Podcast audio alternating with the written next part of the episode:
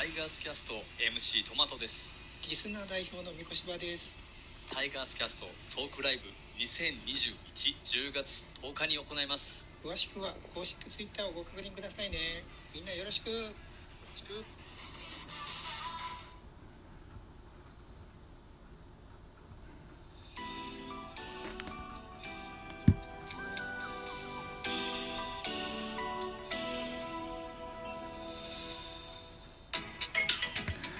はい。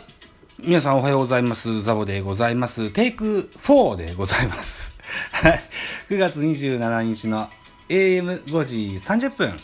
配信用の収録を現在9月の26日23時14分といったお時間に撮っております。よろしくお願いします。といったところで9月26日にですね、えー、お昼の14時から、えー、夕方16時、16時までですね、えーここからネクストさんというマガジンさんからですね、お誘いを頂戴いたしまして、えー野球居酒屋というイベントに参加させてもらってきました。はい。えーこの企画、私二つ実は、おあのご招待いただいてて、9月16日の、西武対日本ハム。これは西崎幸宏さんと一緒に見ませんかという企画。それから9月26日、巨人対阪神のゲーム。これを鈴木隆弘さんと一緒に見ませんかと。両方でもいいですし、片方でもいいですといったようなお誘いを頂戴しておりましたので、9月16日の方は、スタンド FM の配信、スタンド FM じゃない、ラジオトークの配信者、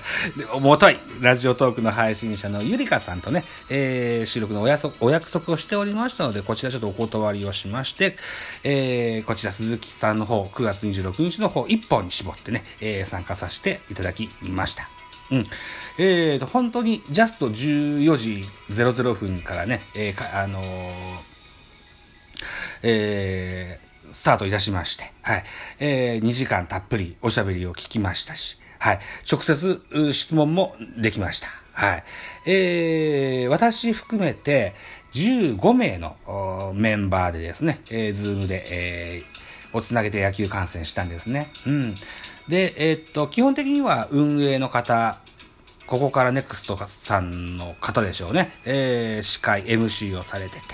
で、メインゲストの鈴木尚広さんがそれに答えていく、みたいな流れで、えースタートしたんですけれどもね、えー徐々にいろんな人に話を振られまして、えー質問ができました。えー他13名は、ずっと基本的にはミュートで、あの、お話を聞いてて、えーお話、質問当てられた、当てられたというか、こう、順番が回ってきたら、ミュートを解除してね、えー喋らせていただくというスタイルになってました。はい。えー、13名さんのお話聞きますと、どうもタイガースファンの方はいらっしゃらなかったですね。うん。で、えー巨人ファンがほとんどだったのかな？あとは、ベイスターズファンの方と、それから、ホークスファンの方もいらっしゃいましたですね。うん。はい。まあ、とにもかく野球好きのみんなで、えー見ることができましたし、東京ドームの現地からね、参加されてらっしゃる方もいらっしゃいました。えー中には鈴木隆弘さんと同じ生まれ年、誕生日で、ね、えー巨人ファンで、同じ名字も鈴木という人もいましてね、背番号が0427番なんていう、誕生日を背負ったユニフォームをね、えー、羽織ってらっしゃる方もいらっしゃいました。うん。でですね、えーゲーム開始と、えー直後、鈴木さん注目はという話で、えー両チームの1、2番、ここに注目したいと言ってらっしゃいました。えー巨人の1、2番は吉川、松原と、巨人の中では足の使える選手なんですけども、この2人がね、えー足、小技を絡めていかに得点チャンスを広げることができるか、えー対して阪神ですね、えー近本、中野選手、これ両方、両選手とも盗塁王を競うぐらいね、えー走れる選手ですよ。えーあと、打率も高い選手ですよ。うん。ここをいかに抑えるかがキーポイントかなといったようなお話をされていらっしゃいました。はい。えー巨人の先発は山口俊。これが中4日での登板になっておりまして、えー最初でバッター1、2番対戦してたた時にはね、山口さん、山口選手は、えー、鈴木さんの見立てではね、えー、しっかり落ち着いたピッチングに今のところは見えると。あとはキャッチャーの、匠って言ってましたね。大城選手のことですけども、匠がいかに良さを引き出すか、ここはポイントになってくるかな、といったような話でしたけども、鈴木、大城ともに2回と3分の2で、えー、バッテリーごと交代になるといったような形になってしまいました。はい。あと、鈴木さんのお話では、休養の重要性ですね。中4日で登板した山口選手に触れてね、えー、休養の重要性。えっと、遠征も多い、移動も多いプロ野球選手ですよ。えー、ホテルでの寝泊まり、枕が変わったら寝れないだとか、えー、部屋にお化けが出るだとか、そういったことだと、えー、休養も取れないので、えー、図太さというか、そういった部分も重要になってくるよねっていうような話されてらっしゃいましたよ。はい。あと、鈴木さんのお話の中で印象的だったのが、本日、1、2番を組んだ吉川と松原。この2人がね、同級生なんですって。うん。で、えーと、とても仲が良くてですね、えー、よくスタバでコーヒーを飲む、そんな仲なんですって。なんていう裏側のお話も聞かせていただくことができました。はい。あと、僕も何個か質問ができるチャンスを得ましてね、2つ質問させていただきました。はい。えー、一つ目はね、ファーストに現在、中田、それから中島博之と、変わる変わる入ってるような印象がありますと。えー、っと、中田2試合、中地1試合みたいな順番でね、変わっていくことが多いような印象がありますが、中田、中地、えー、どういうふうに見てますかというふうなお話を振ったです、振ったらですよ。はい。えー、この日の先発は、ファーストは中地でした。中島博之選手。前の打席では全然タイミング合わずに打てなかったのに、第2打席、第3打席になるところは修正できてて、えー、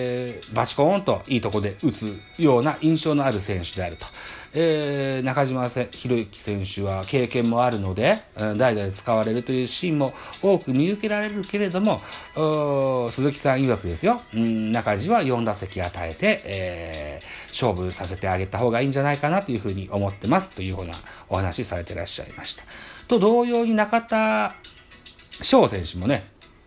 えー、そういったタイプに見えると。うん。あのー、現在はあま、まだまだバッティングの調子は上がってないけれども、2軍では5割打ってたし、えー、長島終身名誉監督のアドバイスもあったし、えー、チームとしても中田翔選手をレギュラーファーストにしたいんだろうなという考えはよくわかると。はい。えー、というお話をされてらっしゃいました。だから、中地も中田も4打席与えて勝負させる選手なんだっていうようなふた、あの、比較論でね、そういう話が出ましたもんで、じゃあ中田と中地どっちが、ああの、レギュラーにふさわしいですかね？みたいな話を振ったらね、うん、ウィーラーですって言ってましたね。鈴木隆弘さんは、ファーストはウィーラーを押してらっしゃいました。はい。そんな話とですね、もう一個の質問、2個目がですね、盗塁に関してのお話させていただきました。うん、先ほども言ったように、近本中の対戦相手の阪神の1、2番は盗塁を争うような2人なんですね。うん。で、えー、盗塁に関し、盗塁、走塁、そういったのに関して、えー、巨人と阪神、あのー、比較していかがですかという話をさせていただきました。えー、阪神は現在、矢野監督が率いておりますけれども、2軍の監督時代からね、足を絡めた、えー、野球をしてきてたのは、えー、野球ファンの皆さんなら周知の事実だとは思います。えー、実際は近本、中田、えー、中中田じゃない、中野、近本と中野ね、えー、盗塁を争いもしていますし、えー、あるいはこう上田海選手、それから熊谷選手、この二人も絡めてね、えー、走塁の主が非常に高いチームだと思いますと。対して巨人は伝統的に、えー、どちらかというと走れる選手が少ないチームの伝統があると。はい。えー、いった中でね、えー、ホームランが打てる打率の高い、そんな、ああと、けれども、盗塁はちょっと難があるといったような選手が揃っているのでね、なかなかあチーム特徴として、えー、走っていくというのは難しい、えー、チームに、であるのは、あの、現状としてあると。昔からそうですよ、といったような話を題しました。で、こう12球団に目を渡すと、どのチームがソウルイベント、で、えー、たけてると思いますかという質問をぶつけてみました。はい。12球団ちょっと広げてみたんですけども、鈴木さん曰くですよ、西武とロッテ、ここはあの非常に意識が高いですねというようなお話をされてらっしゃいました。はい。えー、などなどね、いろんなお話聞かせていただきました。あるいは鈴木選手、現役当時ですね、えー、原監督に仕えたじゃないですか。で、よく控えで大相当として出てましたけども、その当時の選手、えー、同じベンチの仲間でね、矢野健二ですとか、寺内ですとか、えー、松本哲也ですとか、吉信、高橋由伸ですとか、このあたりはね、えー、5回裏から準備を始めてね、えー、原監督のひらめきで、えーえー、出場されるので、えー、準備がとっても大変だったと いうようなお話も頂戴しましたし、鈴木さんが注目している若い選手ね、えー、今後プロ野球を背負っていく選手、巨人では秋広選手、ベイスターズで森選手、この2選手に注目しておりますといったようなお話も頂戴することができました。えー、ちょっとね、うん手短にパパッとまとめてもうすぐ12分になるんですけどまあざっくり、えー、言うとこんなお話が聞くことができました。僕こういう収録のととかあの時にはねえー、っと A3 サイズのコピー用紙を半分に折ってメモするすることが多いんですけど、これが5枚ぐらいになりました。全部がちょっと喋れませんでしたけれども、まあこんな楽しい回ができました。はい。ここからネクストさんどうもありがとうございました。あこのいい機会を頂戴させていただくことができました。はい。そしてあのこれをきっかけにツイッターでフォローしていただいた方、フォローバーさせていただいた方もいらっしゃいます。今後とも仲良くしてやってください。といったところで以上でございます。はい、また次回。バイチャ